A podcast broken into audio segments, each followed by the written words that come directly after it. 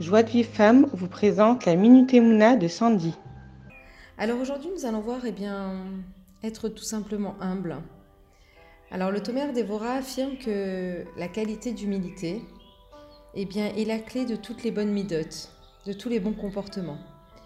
L'humilité, eh bien, c'est la couronne de diamant et la gloire d'un juif. Et c'est un véritable plaisir que d'être en présence d'une personne pourvue de cette qualité. Parce que comme le dit le verset, eh bien, Hachem dote ceux qui sont modestes d'une part de grâce et de charme particulier. Alors maintenant, on pourrait se demander comment acquérir ce, trait de caractère qui est si précieux. Alors la réponse nous est fournie par, par un verset dans Irma Miaou, que le sage ne se glorifie pas de sa sagesse, que le vaillant ne se glorifie pas par sa vaillance et que le riche ne se glorifie pas de sa richesse. Parce qu'en fait, une personne, eh bien, elle ne doit pas tirer fierté de sa sagesse. Car c'est Hachem eh bien, qui nous octroie cette sagesse-là.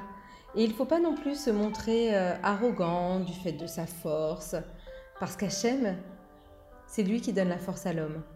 Et on ne doit pas non plus concevoir d'orgueil par rapport à sa richesse, parce qu'encore une fois, eh bien, c'est Hachem qui nous accorde la fortune. Et il peut rendre l'un pauvre et l'autre riche. Et toute la richesse au monde, eh bien, elle appartient à Kadosh Baruch et non à son détenteur humain. Ça, c'est, je pense, des notions qui sont très importantes, parce que malheureusement, des fois, euh, sans le vouloir, eh bien, on a l'impression que tout nous appartient et que tout est grâce à nous, alors qu'en fait, euh, pas du tout. Tout ce qu'on dispose, eh bien, c'est un cadeau d'Hachem. Et plus nous reconnaissons ça, eh bien, plus nous serons humbles.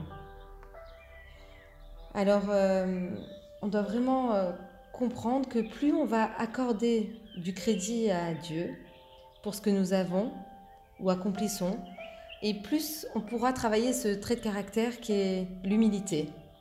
Et puis on deviendra humble du coup.